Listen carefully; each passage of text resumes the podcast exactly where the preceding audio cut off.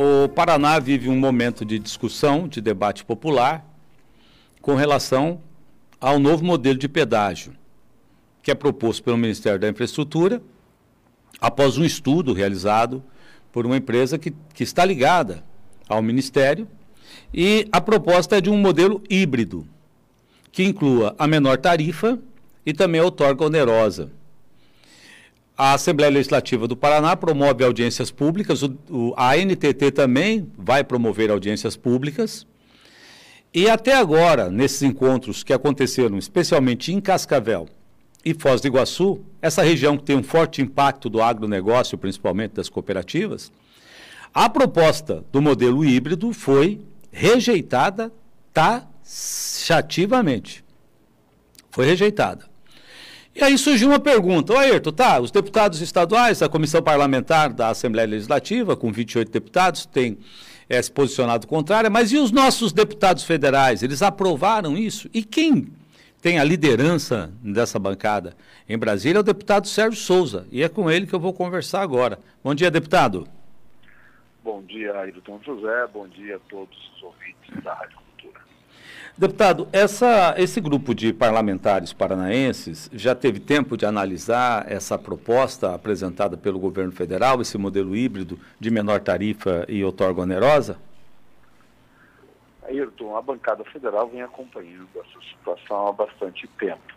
Tivemos um pouco de dificuldade na ETL, na Empresa de Planejamento Logístico, no ano passado, é, no início do ano passado, quando começou a fazer análise dos trechos dos estudos, né?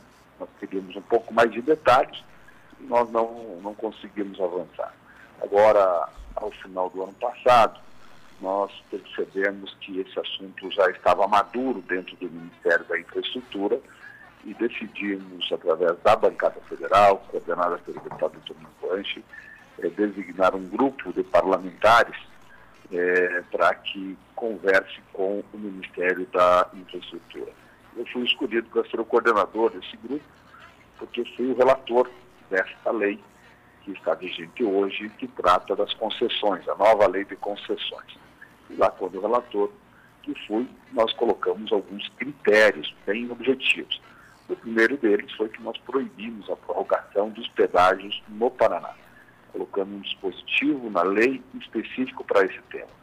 O segundo, já planejando, o, já pensando que no futuro viriam novas licitações, não só no Paraná, mas no Brasil todo, nós queremos mecanismos que limita ganhos das concessionárias. Se os ganhos das atuais concessionárias hoje, nós chamamos de taxa de retorno, ultrapassam a casa dos 20% nós limitamos em menos de 10%, no Paraná deve ficar em torno de 7, 8%, e nós queremos critérios que têm que ter a menor tarifa e o, menor, e o maior investimento. E com o tempo, aumentando o trânsito, o tráfego, o tráfego nessas estradas, esse é, tráfego, ele, especialmente de tráfego, ele venha no futuro a reduzir tarifa. É o que aconteceu no Paraná a realidade da quantidade de veículos que transitavam nas rodovias lá na década de 90 é muito inferior às que estão hoje, não foram considerados nos estudos. O governo nos apresenta, no final do ano, uma situação de planejamento de trechos, é, também sugeriu algumas tarifas para ir para o edital de licitação, podendo ter ainda já, podendo não, terá o deságio ainda da licitação, e nos apresentou também essa questão de que o critério de desempate, é isso que ele chama de modelo híbrido, seria a outorga honorável. Nós, da bancada federal, não concordamos com isso. Nós achamos que não há razão de nós, que já pagamos para construir essas rodovias, vamos pagar para. pagamos pedágio nos últimos 20 anos para dar manutenção e muito caro. Vamos pagar de novo manutenção e investimentos e ainda vamos colocar dinheiro no caixa do governo. Nós, da bancada federal, não concordamos com isso e falamos, mas de maneira diplomática, com o Ministério da Infraestrutura, sugerindo a ele que busque outra solução. Que nós não, não, não podemos aceitar isso como critério de desempate. que a ideia é que o critério de desempate seja a menor tarifa. É, de... Oi, pois não. Aí. Tá, deputado, é, qual é o poder que tanto os deputados estaduais quanto os federais é, têm nesse momento de impedir que o governo passe um rolo compressor e promova esse processo como apresentado pela empresa de planejamento e logística ao Ministério da Infraestrutura? Olha, os deputados estaduais, eles têm o poder de não outorgar as rodovias estaduais ao governo federal para que ele faça as concessões. Hoje, no Paraná, quem detém a, a, as rodovias todas é o governo do estado do Paraná, porque foram delegados ao estado do Paraná, lá na década de 90, as rodovias federais para que fossem concessionadas. O novo modelo, o governo do estado delega ao federal para que se façam as concessões nas federais e também nas estaduais. O governo do estado do Paraná, a Legislativa, pode não delegar as suas rodovias estaduais. E eu digo assim com toda tranquilidade, é, apesar de não ter nenhuma rodovia estadual no oeste do Paraná que será privatizada, né? são só as rodovias federais, as rodovias estaduais estão na região do Moarama, na região norte do Paraná, é, somente norte de Pioneiro e, e eu acho que somente nessas regiões, noroeste também. É, o Ministério da Infraestrutura já calculou, se retirar as rodovias estaduais desses lotes de concessão, pedágio no Paraná, além do que já está previsto, pode chegar a reduzir até 30% a mais. Fica muito mais barato é, para o usuário é, os pedágios só nas rodovias federais. Por quê? Porque as rodovias federais elas têm mais infraestrutura, elas têm uma faixa de domínio maior, elas têm acostamento, pistas mais largas, pontes mais largas, em boa parte delas já tem duplicações. É, sabemos que falta muito, mas a 376 está quase toda duplicada, a região de Ponta Grossa ao litoral está duplicado, nós temos uma parte da 277 duplicada, da 163 temos uma parte duplicada e sendo duplicada. Nós temos aí na parte da infraestrutura federal avanços de duplicação muito maiores do que temos nas rodovias estaduais, que são muito mais precárias. Então, a retirada das rodovias estaduais, ela é possível, pode acontecer, o governo federal está cogitando isso, mas vai ser um prejuízo muito grande para o Paraná, porque o, governo do estado do Paraná ficará com a obrigação da manutenção de todas as suas rodovias estaduais e, num caso de pedágio feito pelo Paraná, teremos tarifas muito mais caras do que as propostas pelo governo federal. No entanto, eu digo a você e a todos os nossos ouvintes aí, outorga, não. Outorga não é bom. E também tem alguns trechos. Nós estamos analisando que tem rodovias federais já duplicadas, que já estão prontas, ou, ou pelo governo do estado do Paraná, como é o caso é, daquele trecho entre da 163, acho que nem é a 163 ali, entre Toledo e Cascavel, hum. que está duplicada há, há 20 anos. É. E agora vamos colocar ali uma praça de pedágio. Não tem sentido. Não, né? não vai bem por aí. Vamos conversar um pouco melhor isso. Ô, deputado. É, como é o caso do Marechal Cândido Rondon Toledo e assim por diante. Da deputado, o senhor é o novo presidente da Frente Parlamentar da, da Agropecuária. Quanto o, o agronegócio tem de, de, de influência no seu pensamento, na sua ideia com relação ao pedágio e como tem se posicionado esse setor quando contacta o deputado? O Ayrton, nós temos que ter responsabilidade do que nós fazemos. Somos representantes do povo do Paraná no Congresso Nacional e aqui nós temos que defender o interesse do nosso Estado, da nossa gente. É assim que eu penso desde quando estive no Senado Federal.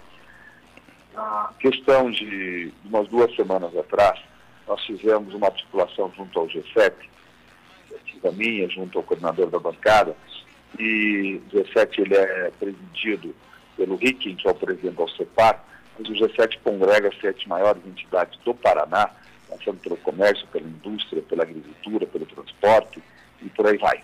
E nós nos reunimos na sede da FIEP, levando todo o corpo técnico do Ministério da Infraestrutura para mostrar ao setor produtivo do Paraná o que o Ministério da Infraestrutura está pensando. Convidamos o governo do Estado e também a Assembleia Legislativa, na pessoa do seu presidente, Ademar Traiano, que esteve presente. Porque não podemos de forma alguma errar.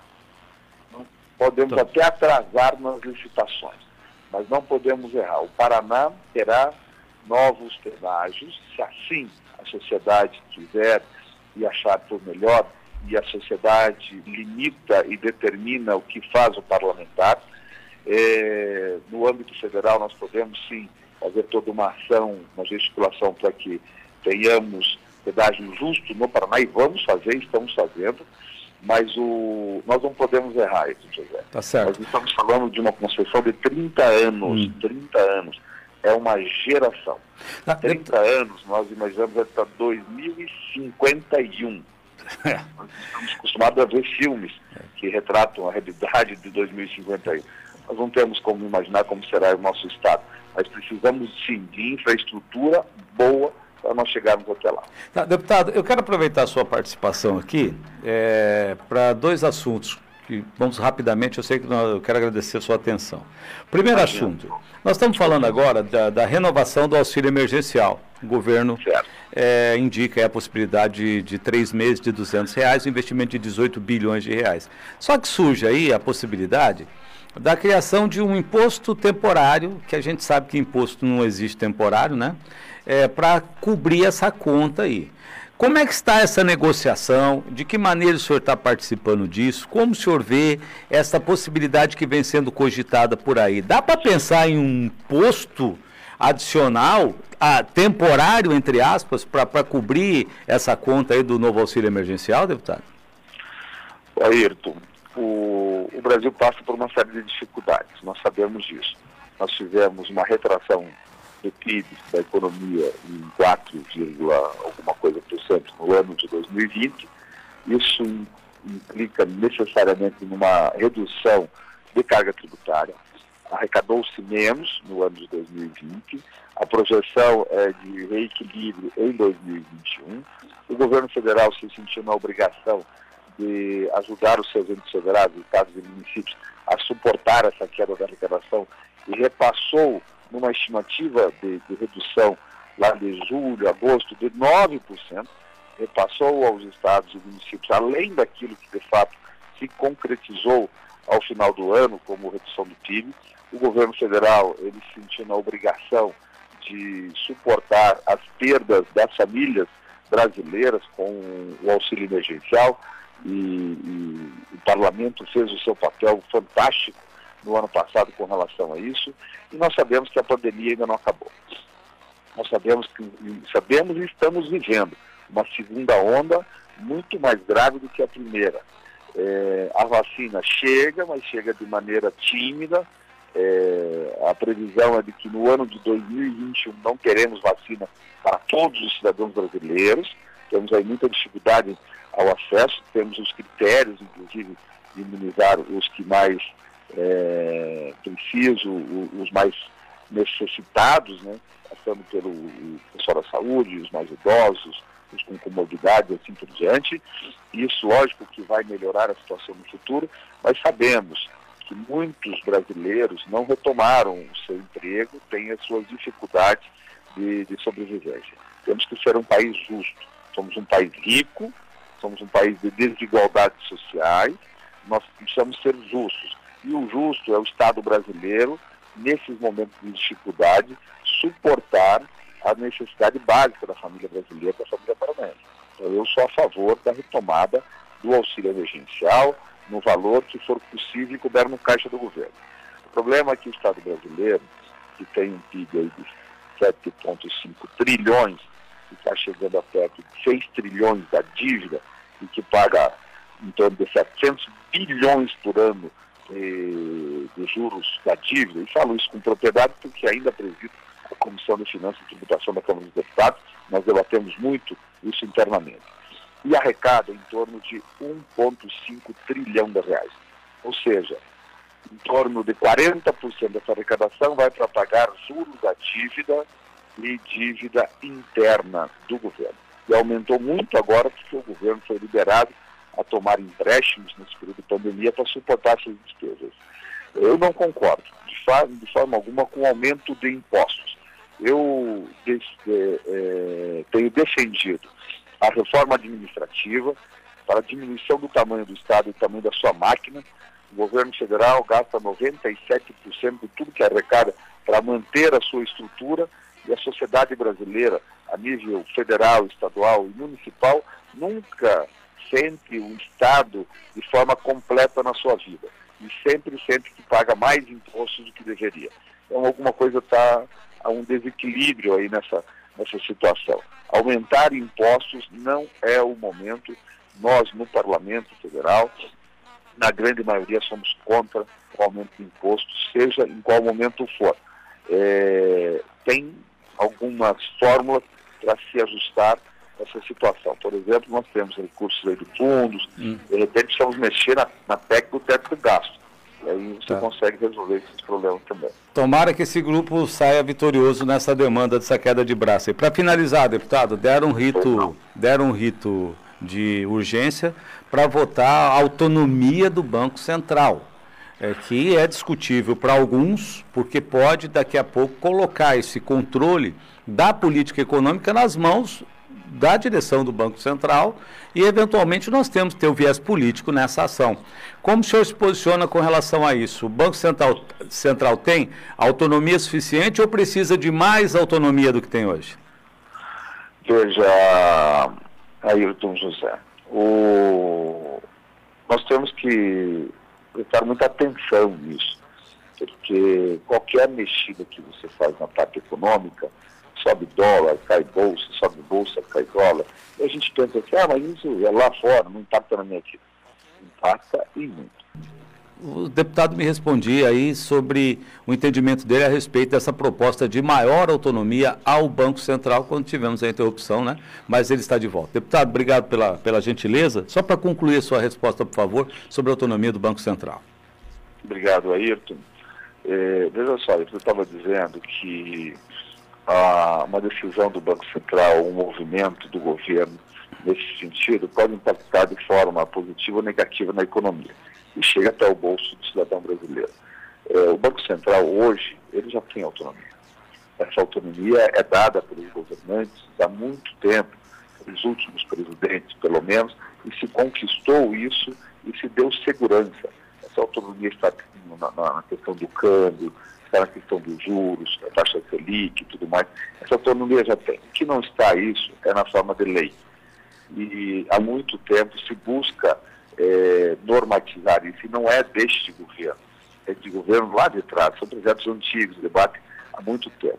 Transformar isso em lei não muda muita coisa na realidade que está hoje, mas traz uma segurança de que é, o governo não terá influência dentro do Banco Central que pode ter.